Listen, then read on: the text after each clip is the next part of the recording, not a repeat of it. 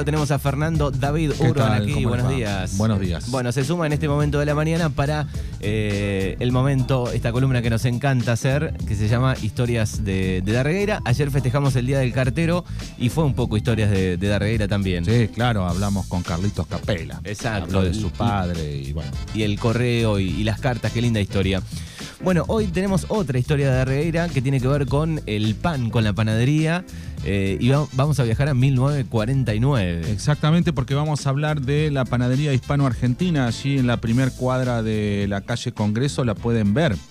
Eh, aún el, el cartel, una panadería emblemática en pleno centro de Darregueira. Y bueno, para hablar de eso lo convocamos a Nelson Lafitte. Muy buenos días, Nelson. ¿Cómo te va? Manuel Fernando te saluda. Hola chicos, buen día, Fernando Noel de audiencia, ¿qué tal? ¿Cómo les va? ¿Cómo andan ustedes? ¿Bien? Bien, bien, bien. ¿Vos cómo andás? Bien, todo bien. Siguiendo eh, la historia del, del pan, ¿no? Ah. Eh, continuando con la trayectoria familiar. Exactamente. Bueno, vamos a hablar un poco, ahora nos vamos a situar en la panadería hispano-argentina. Sé que, que vos nos podés contar o nos podés contar detalles. El otro día hablábamos con Libaña María y, él, y ella nos hablaba de la, la- de la sodería José María, del- de, los años Claro. también viejos, este, y que ella lo vivió siendo chiquita. Digo, bueno, vamos a hablar de la, de la panadería hispano-argentina, de la Fita Hermanos, ¿es así como era? Exactamente, era así. eh, mi abuelo Pedro Lafite, eh, antiguamente ellos estaban eh, en un campo entre Guatraché y General Campos. Y bueno, como eran muchos eh, chicos, eran cuatro mujeres y tres varones, eh, no le daba el campo y se, bueno, la decisión fue de mandarlo a Pedro, mi tío Pirucho, digamos, Exacto. conocido como Pirucho. Sí. Lo mandaron para Darregueira, más o menos en el 47, 48. Ajá. Aprendió el oficio y después se vinieron todos para Darregueira y mi abuelo compró la panadería. La primer panadería que ellos compran es eh, la que estaba donde está ANSES ahora, el 25 de mayo, Frente a lo de Fito Martínez y Ah, eh, está- la veterinaria de ruedas. exactamente, ahí donde está el. ANSES, por ahí. Exacto, donde está ANSES, exactamente donde está ANSES. Ahí fue la, donde ellos vinieron en el año 49 aproximadamente. Ujú. Este, y bueno, ahí estuvieron tres o cuatro años. Eh, primero vino, mm, digamos, vino mi tío Pirucho para trabajar en esa panadería Sí. y después vinieron todos y mi abuelo la compró a la panadería. Está. la- Y después, tres años después, la hispano argentina, la- el nombre se lo pone mi abuela María, este, que era Iglesias, Ujú. entonces hizo una conjugación de Argentina y España, ¿no? Exacto. Por eso el nombre. Exactamente. Eh, sí, y después, eh, tres años después, ellos compran la panadería ahí en el centro, que era San Martín en ese momento, era Exacto. Congreso, Exacto. que era de Méndez esa panadería. Ah, mira. Y bueno, era de Méndez esa panadería. Y ahí, bueno, este, se radican, cuenta con casos y que se radicaron ahí todos. Y bueno, empezaron a trabajar y de, de muchos años y bueno, con todos los empleados y todo lindo. Una historia hermosa. Exacto. Ellos hacen el horno de cero ahí, ¿no? Ahí en. eh, eh, No, el horno ya estaba. Ya estaba. El horno ya estaba. La panadería estaba con su horno ahí. Está. Lo que sí, el, el negocio no estaba en esa parte de adelante. Estaba casi eh, eh, sobre el bulevar, porque se entraba por el costado, ¿viste? Ajá. Este, y después se modifica y se pone el negocio sobre la San Martín. Sobre la San Martín. Este, exactamente. Después, bueno, eh, todo va, va transcurriendo, aquellos años lindos. Eh, en aquella época se trabajaba más que nada la galleta, la trincha, el pan francés. Exacto. Este, se trabajaba El pan molde. el pan molde. Este, bueno, yo en algún momento, yo todavía sigo haciendo esos panes, la galleta y el pan molde lo sigo haciendo, en algún momento se los voy a alcanzar para que para que lo, ustedes lo puedan degustar. Claro, la, la galleta, la galleta es un, un clásico, ¿no? La, Que- la galleta era la que la ponían en, en las bolsas de harina y la gente de campo que no volvía al pueblo, iba, venía una vez cada 15 días, se llevaban esas este, bolsas de, de harina, de, de- de papel, de cartón, metían galletas, un montón de galletas y se iban para el campo. Sí, totalmente. Cuando, eh, teníamos el galletero. Cuando vos entrabas a la panadería, había una cosa celeste grande, era el galletero sobre la derecha, ¿viste? En el rincón a la derecha. sí. Y ese galletero nosotros veníamos cuando sacábamos a la mañana temprano la galleta con los canastos al hombro y lo volcábamos, ¿viste? Y ese Sí. galletero tenía una inclinación y había y, y unos ganchos en la puerta. Sí. Entonces enganchaban la bolsa artillera ahí Exacto. y ¿viste? teníamos como una pala Eso lo, gracias a Dios lo pude vivir y lo pude hacer. Mira. Este, y lo, la traíamos y lo llenábamos y se pesaba la báscula, que por ahí gente grande se va a acordar, que estaba a la izquierda y Sí. se pesaba y ahí, es- eh, te imaginás, se mandaba. Y también mandaban pan a Gascón y Gorriti, Está. eh, por tren. O sea, mi tío, viste, hacía, eh, por ejemplo, las pesaba las bolsas en la báscula, la anotaba, Sí. llevaban las bolsas, capaz que 10, 15 bolsas al tren, él, allá en Gascón, el panadero, lo que lo revendía, lo esperaba, anotaba, y a fin de año, el hombre de Gascón o de Gorriti venía y arreglaban las cuentas. Mira vos, Arre- fíjate. arreglaban las cuentas del, arreglaban Sí. las cuentas del año. Del año, arreglaban las cuentas del año, ¿viste? O sea que tío- había confianza. Eh, claro, totalmente, nunca, nunca nada, ¿viste? Pero aparte también, bueno, eh, se lo podía hacer el sistema, ¿no es cierto? O sea, no Exacto. es excepción, obviamente. Este, ellos lo, lo podían hacer, ¿viste? ¿Y el tren? Lo mismo que las libretas. Claro. Sí. Mi tío tenían, ¿viste? Todas las libretas al costado y más o menos para el 27 mi tío Enrique, mi tío gordo, Ujú. Eh, empezaba a sumar, tenía una maquinita, ¿viste? Tric, tric, tric, tric, le daba, ¿viste? Sí. Sumaba, hacía las libretas y te puedo asegurar que para el 7 tenía todas las libretas cobradas. Qué Mirá. increíble, qué increíble.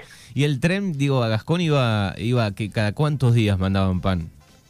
Y mira, me parece que era todos los días que Todos viajaba días. el tren, ¿viste? Claro, porque en ese sí. momento estaba había distintos trenes, ¿viste? Estaba uno que iba a Buenos Aires, el otro que iba eh, más cerca, ¿viste? Pero bueno, había era bastante este, continuo el tren, ¿viste? No era, después se fue cortando eso, ¿viste? Yo no sé si era diario, no, no te parecía, pero eh, era bastante continuo. Así que vos, Este- eh, vos creciste entre, entre harina, sal y, y agua, podemos decir. Sí, totalmente. Yo iba a la cuadra porque también, viste, las harineras eran de ciento y pico bolsas, doscientas. Ujú. O sea que te- teníamos, los, viste, yo me gateaba por, por la harinera jugábamos. Y la leña, la leña también la compraban por tren, venían en tren la leña, Mirá. de Victorica muchas veces. Mirá. Y se descargaban camiones y se la llevaban hasta, teníamos el leñero al costado la descargaban y bueno, nosotros este, después se, se achaba con la masa, ¿viste?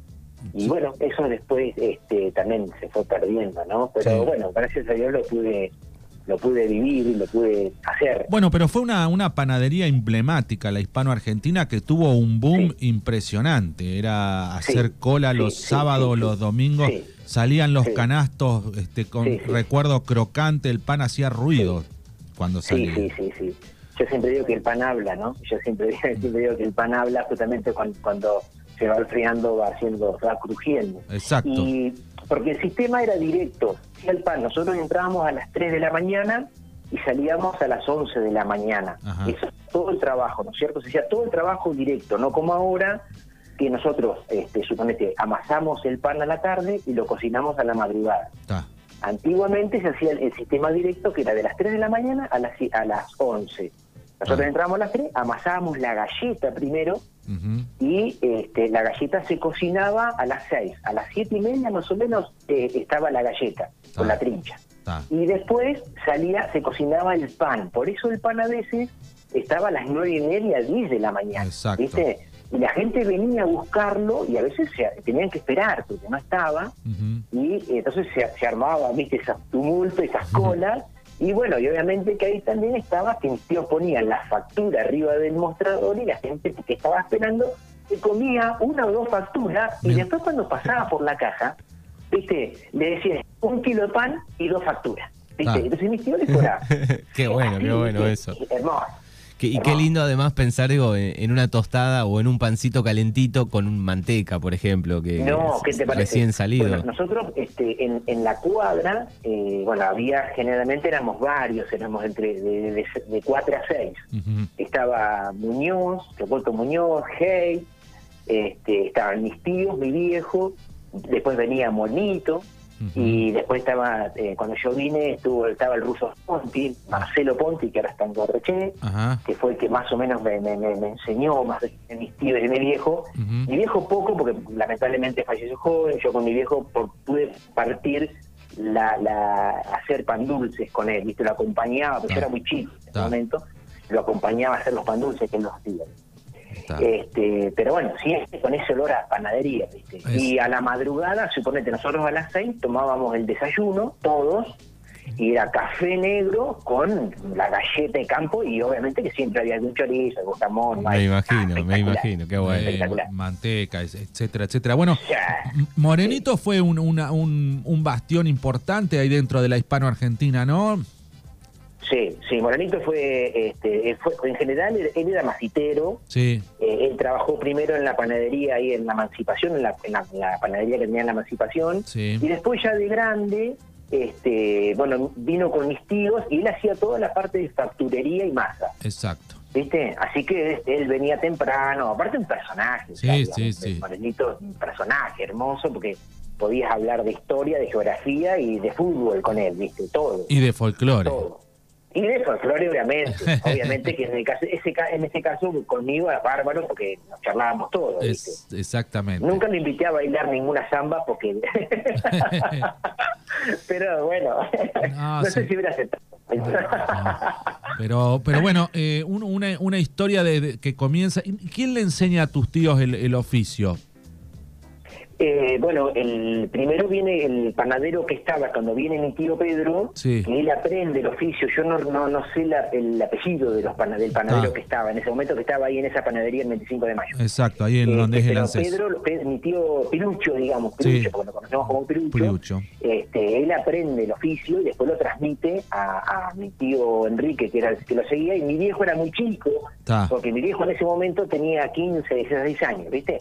Bueno, y porque después está la historia de la familia nace también ahí, porque eh, cuando estaban en, ahí en 25 de mayo, en a ANSES, mi mamá vivía en la casita del ferrocarril enfrente a Chacaimanta, lo que era Chacaimanta, ah. este, eh, de Aguiar. Y, entonces mi vieja, claro, viste, cuando cuando ella iba a comprar el pan todos los días, viste. Y a lo último iba a la mañana y a la tarde. Eh, claro, para, iba a verlo al viejo. nace mi familia, digamos. Mira vos qué historia. Exacto. Ahí se conocen, ahí se conocen y después andan de novio y... Se conocen ahí en la panadería donde está la ANSES ahora, mira. Exactamente, se conocen en la panadería donde está ANSES ahora. Está, después se trasladan. Digo, ¿y hasta cuándo duró? Porque yo los veía a tus tíos ya avanzados de edad y estaban firmes ahí en la, en la panadería. Sí, sí. Y mira, eh, ellos, porque yo en, eh, hubo dos años que me fui a mi casa, que, que puse la facturería vienesa. Sí. Este, por ahí un poco porque mis tíos, viste, tenían una, una idea distinta a la mía, en el sentido de que yo quería por ahí progresar un poco en otras cosas y ellos por ahí no. Y bueno, bien, bien, de, buena forma, yo ah, fui armando mi, mi facturería en mi casa y me trasladé allá y bueno, estuve dos años con, en, la facturería y después volví a alquilar. Yo me alquilé después a mis tíos la panadería, la hispano argentina del centro. Exacto. Que ya ellos no querían trabajar más y bueno, después fallece mi tío Pelucho, fallece mi tío Gordo y por una cuestión de herencia este que este dice no no no no podía afrontar la compra obviamente de la panadería porque era muy poco lo que me correspondía a mí. Exacto. Y se termina vendiendo. La panadería más o menos en el año 2008 fue eso. Se, se vendió en el 2008 la hispano argentina más o menos sí sí en ese año que la compra de Edgar Fernández. Sí y cerró en qué año cerró? ahí cerró, ahí cierra. Ahí, en, 2008 cerró, o sea que tampoco hace tanto. Más o menos fue en ese año. Yo no estoy muy muy seguro porque aparte esos años no los tengo muy incorporados porque no, no, no, no, son cosas que no la, esas cosas por ahí no, pero bueno. pero más o menos fue en ese año que, que se cerró la panadería y nada. Está. Este, sí. Después, eh, bueno, yo viste que, estuve en la parte política y en el año 2011 yo me, eh, digamos, alquilo la panadería en 17 de agosto. Está y mm, le, vuelvo a poner la hispana argentina. O sea, es la hispana argentina en la panadería que yo tengo el 17 de agosto. Está. ¿Y, qué hay en esa panadería de 17 de agosto de, de los tíos Pirucho y eso? ¿Qué, qué, qué, qué, qué hay ahí en, eh, hoy por hoy, en 17 de agosto, en esa hispano argentina? ¿Qué quedó de Pirucho, de, de, tío Gordo y de toda esa este, gran familia que comenzó allá por los, los, los fines de los 40? Y está lo más importante que es la sabiduría y lo que ellos me dieron a mí, ¿me entendés? Está la galleta, está el molde, está el miñón, está. está la sobada de todos los días, porque yo cuando sobo el pan todos los días, yo me acuerdo todos los días de lo que ellos me enseñaron. Cada consejo, cada palabra. ¿Viste? Todo eso está, está en la esencia, Fernando. Está. en la esencia de la hispano argentina que no se va a perder nunca y que yo se la podré transmitir a, a otra persona, ¿no es cierto?, que Sí, quede sí. en ese lugar. Porque eso va a seguir siendo la hispano-argentina como, como fue aquella del 49. exacto. ¿viste? Cuando ellos se iniciaron. Está todo, está todo. Ellos- Eh, lo- lo- lo- el, el elemento físico va a cambiar, pero la esencia va a seguir estando, Fernando. Está, sí, Este, y más en, más en la zona rural que vos, este, porque Claro. viste que ahora las Exacto. panaderías medio que cambiaron un poco la tendencia, no, Sí. no es tan tradicional, ya ahora hay un, No. un montón de cosas, de, de pastelerías, eh, Sí. que fue evo- evolucionando, eh, y para Exacto. bien, ¿no? Pero digo, Exacto. Esa, esa tradicionalidad de, de- del pan galleta, del molde, digo, eso, lo- eso lo encontrás en una hispano-argentina y no lo encontrás en ningún otro lado del país.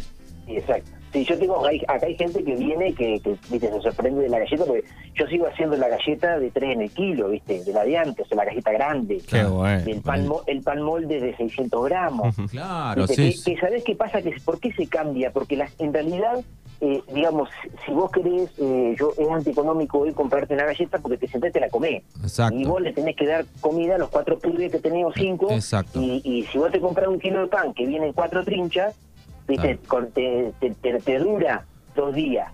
Sí. No, no, porque lo cortás, lo sé, pero una, un pan grande no te dura dos días, ¿viste? Entonces, por eso se transformó. No, yo, yo cuando empecé, no existía el miñón. No No, existía- existía el pan miñón, era el pan francés, la flauta, el Felipe, Exacto. ¿viste? eran piezas grandes todas. Sí. Y yo te digo que había gente, por ejemplo, te voy a nombrar uno, lo, Amarante, Sí. el hombre Amarante, el padre de Miguel y de todos Sí. los chicos de Amarante, venía dos veces al día a la panadería a comprar pan. Dos a veces. la mañana se llevaba dos porque kilos de pan francés chicos, claro. y a la tarde venía y se compraba dos kilos más de pan francés, porque era lo único que había para comer también. Sí, claro. No sí. había masitas como tenés hoy, tenés No. una variedad de Sí, masitas. en- seguro.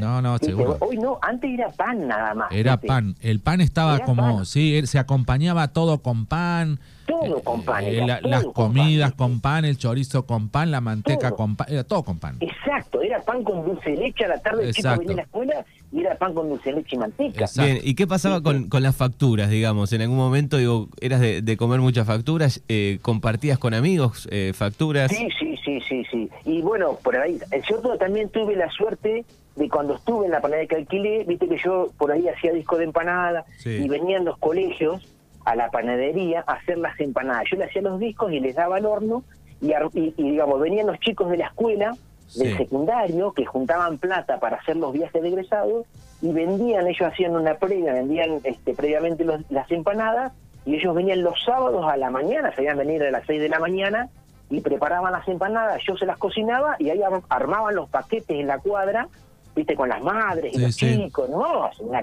viste, inolvidable eso, viste. Y de ahí salían a vender, salían los chicos y de ahí de la panadería salían a vender viste, la- las empanadas. Exacto. Este, y después, bueno, eh, eh, la factura, como todo, todos los que empezaban se comían todo, y yo también hice lo mismo, hasta Ah. los- el segundo día. Después ya estabas cansado de comer dulce, Sí, ¿viste? seguro. Porque aparte vos armabas algo y te chupaba el dedo y ya te llenaba, ¿viste? Porque Claro. así. Me- Después me tenía un cacho chorizo, ¿viste? Sí, en sí. lugar de algo dulce. Siempre me imagino con cada rubro, digo, aquel que, que en la familia tiene heladería, aquel que tiene, no sé, venta de chocolates, digo, en algún momento te debes cansar de eso un Sí, poco, te- ¿no? Exactamente. seguro. Te empachás el Sí. primer día y ya está. después. Exactamente, te lo querés comer todo, ¿viste? Después ya te vas a comer y ya, está, ya te facturó. Bien, y, y en, la, Este- en la actualidad, digo, además de, de 17 de agosto, digo, re- le- ¿repartís pan en, en algún otro lugar, en Bordenave, en Felipe Sola, en algún otro lado? Y en este momento estoy llevando pan a Felipe Sola y a Villairi. Ajá. Eh, yo le llevo pan a la cooperativa y a 6, 7 comercios más en Felipe Sola. Y también eh, cuando la cooperativa abre la sucursal en Villa Iris, me propone llevar pan. Y bueno, y probé, y sí, actualmente hace tres meses ya, desde que abrió, Bien, que le y estoy llevando todos los días el pan a Villa Iris. Bien, y, y- después tengo este, tres comercios más ahí en Villa Iris que también le estoy llevando, que bueno, eso también, me, porque también es una es un bastante distancia, Sí. el tema de- de- del traslado hoy es, eh, es un número, Sí. pero bueno, al tener no solamente la cooperativa, sino dos o tres lugares más, me es conveniente, digamos. Bien, eh, haciendo un análisis un poco por arriba, digo, más allá de si hay más o menos panaderías, ¿no? En, en- en los pueblos, digo, ¿la gente consumirá más o menos eh, Pan. pan. que antes? Menos, menos, menos. Menos. La- porque aparte, ¿sabes qué pasa, Manu? y Fer? Que, por ejemplo, vos vas al médico y el médico, y esto no, no es que quiera hablar en contra del médico, No, ¿eh? No. pero lo primero que te saca es el pan. Claro, dice, Usted tiene que dejar de comer pan. O la Sí, harina. la harina. ¿Te saca el pan o la harina? Sí, Dice, claro. que yo, nada, no es que estén en desacuerdo porque ellos estudiaron para eso, Sí, obviamente. seguro. Pero que antiguamente era todo a base de pan y Sí. Sí, pero viste que ahora hay panes integrales, panes estos, panes de lo Es otro. más- Hoy tenés un montón de variedades, pero que también son todas premezclas. Exacto. Claro. ¿viste? Son premezclas, no es que le elaboramos nosotros del- de la madre. Exacto. El pan nosotros lo hacemos de la madre. Yo te hago un pan desde la madre, de la nada. Exacto. ¿Viste? Lo que yo le pongo al pan es harina, sal, agua y levadura. Sí. Y, y- y es eso. No Exacto. tiene mejorador, no tiene conservante, no tiene nada. Exacto. En cambio, otros, otros, por ejemplo, vos tenés el pan de salvado, el pan de centeno, Sí. el pan, y también eh, hay, vienen las premezclas que vos no sabés lo que le ponen a la está. Sí, sí. Es más, yo Ahora- creo que antes el médico Sí, te decía, coma sí, pan, hace sí. muchos años, coma pan. Claro. Sí, ahora, no, pero lo que te quería preguntar, y siempre es la gran discusión, cuando empieza a llegar el gas natural acá en los pueblos, los hornos empezaron a hacer a gas. Y algún, Sí, algún este maestro panadero me dice, yo, el gusto que tiene con, con leña no es lo mismo con gas. ¿Es así o no? Sí, sí, sí, sí. El- el- el- porque ¿sabes qué pasa, Fer? Que el, el horno de, de mampostería, que es el de leña, el pan va al piso. Está. ¿Me entendés? Sí. Y, y- y ahí estaba la otra, el, el otro, el, el maestro de pala, Está. que era Muñoz. Por ejemplo, mi panadería en la Sí. argentina era Muñoz, que yo después lo- también lo aprendí al oficio de maestro de pala. Vos tenías que llevar, la- la- te ponían la trincha o el pan o la flauta arriba de la pala, que era una pala de 8 metros, o de, Sí. ¿viste? Sí, y vos sí. tenías que llevarlo al horno, colocarlo con un sentido, porque los hornos son redondos, y, y tenías que colocarlo en, en- en como los rayos del sol, pero tenías tenías un orden, porque vos tenías que, los maestros de pala, la competencia era ver cuántas tablas metía cada uno más que el otro dentro del horno, 14, Mirá. 15 tablas, ¿viste? Ah. Esa era la discusión de los, de los maestros. Este y, y el horno de pan, del horno de leña, iba al piso. Entonces, obviamente, eso tenía el sabor del piso y del sabor del humo. El humo, ese humo que quedaba Exacto. residual en el horno y en el piso, se transmitía al pan. Exacto. Eso en el horno rotativo y no lo tenés porque es chapa. Exacto. Sí, sí, sí. Este, a- ahí Y el, está. y el tema... Después, Sí, sí. decías, decías. No, que después, por ejemplo, la contextura, o sea, lo que es el- la- el- con cáscara o sin cáscara, eso va después, de, depende. Yo, mi pan tiene cáscara. Yo puedo seguir haciendo la galleta de campo sin el sabor a- a- al, al horno de leña, Sí. pero sí con la calidad del horno de, de leña en el horno de gas. Ajá. ¿Viste? Lo Ah. puedo hacer, puedo desarrollar esa galleta, no me Ah. lo impidió. Ah. Porque yo sigo trabajando con la receta de mis tíos en el, la masa. Claro. Eh, eh, la, ca- la cáscara es la cáscara. eh, eh. La cáscara es la cáscara, pero la cáscara se la puedo dar como el- como si vos cocinás un lechón Sí. en un horno a gas o en un horno a leña, le Sí. vas a dar la cáscara si vos le das el, calor suficiente. Exacto.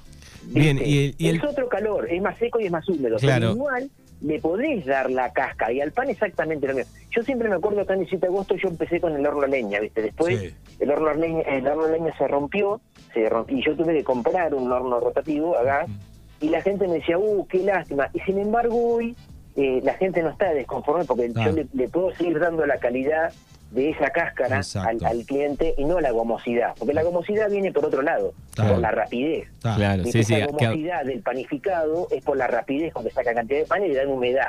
Está. No te queda todo gomoso. Sí, qué feo, no- qué feo. No, a mí no me gusta humedad, tanto con horno seco, cuando está entonces así. le puedo dar esa cáscara, ¿viste? Sí, sí. Sí, y, y- y aparte, bueno, es un, un trabajo que tus tíos, este, porque ahí no tenés mucho sábado, no tenés mucho domingo, es, es meta y ponga No, todo. claro. Eh, Año Nuevo y Navidad. Es desgastante también, ¿no? Y es, es un trabajo que te tiene, vos lo tenés que amar, ¿me entendés? Lo tenés que querer al trabajo. Yo, por ejemplo, yo el, sa- el- el sábado de la mañana, yo el sábado voy a las dos y media de la mañana, voy a, a- a hornear el pan.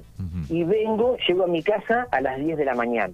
Duermo la siesta, tengo toda la tarde libre, el domingo en la mañana tengo libre y a las 4 de la tarde me voy a hacer la masa del pan. El Ah. domingo a las 4 de la tarde me voy a la panadería a hacer el pan. ¿Viste? Ah. Y vuelvo, eh, o sea, no, no tenés un día, digamos, tengo el sábado a la tarde y el domingo a la mañana. Exacto. Después todo el año, prácticamente. Y es, es todo el año. Y Navidad, año. Año Nuevo, todo eso donde están todos Exacto, festejando, vos estás amasando, sí. Y sí, y sí, sí, sí, sí, sí. Bueno, linda Pero historia, bueno. linda historia la de este Nelson Lafite Sí. y, y la familia y esta gran panadería que La hispano-argentina. la hispano-argentina que La formó parte de la Sí, historia de la ahora cada vez que paso y veo el cartel, se le- más de uno se le todavía. ese cartel Sí. se lo pusieron mu- mucho tiempo, ¿no? O tuvo otro Sí, cartel. Sí, sí, sí, sí. No, no, no, ese lo compró mi tía, mi abuela, lo compró mi abuela y lo hizo poner mi abuela. Ajá.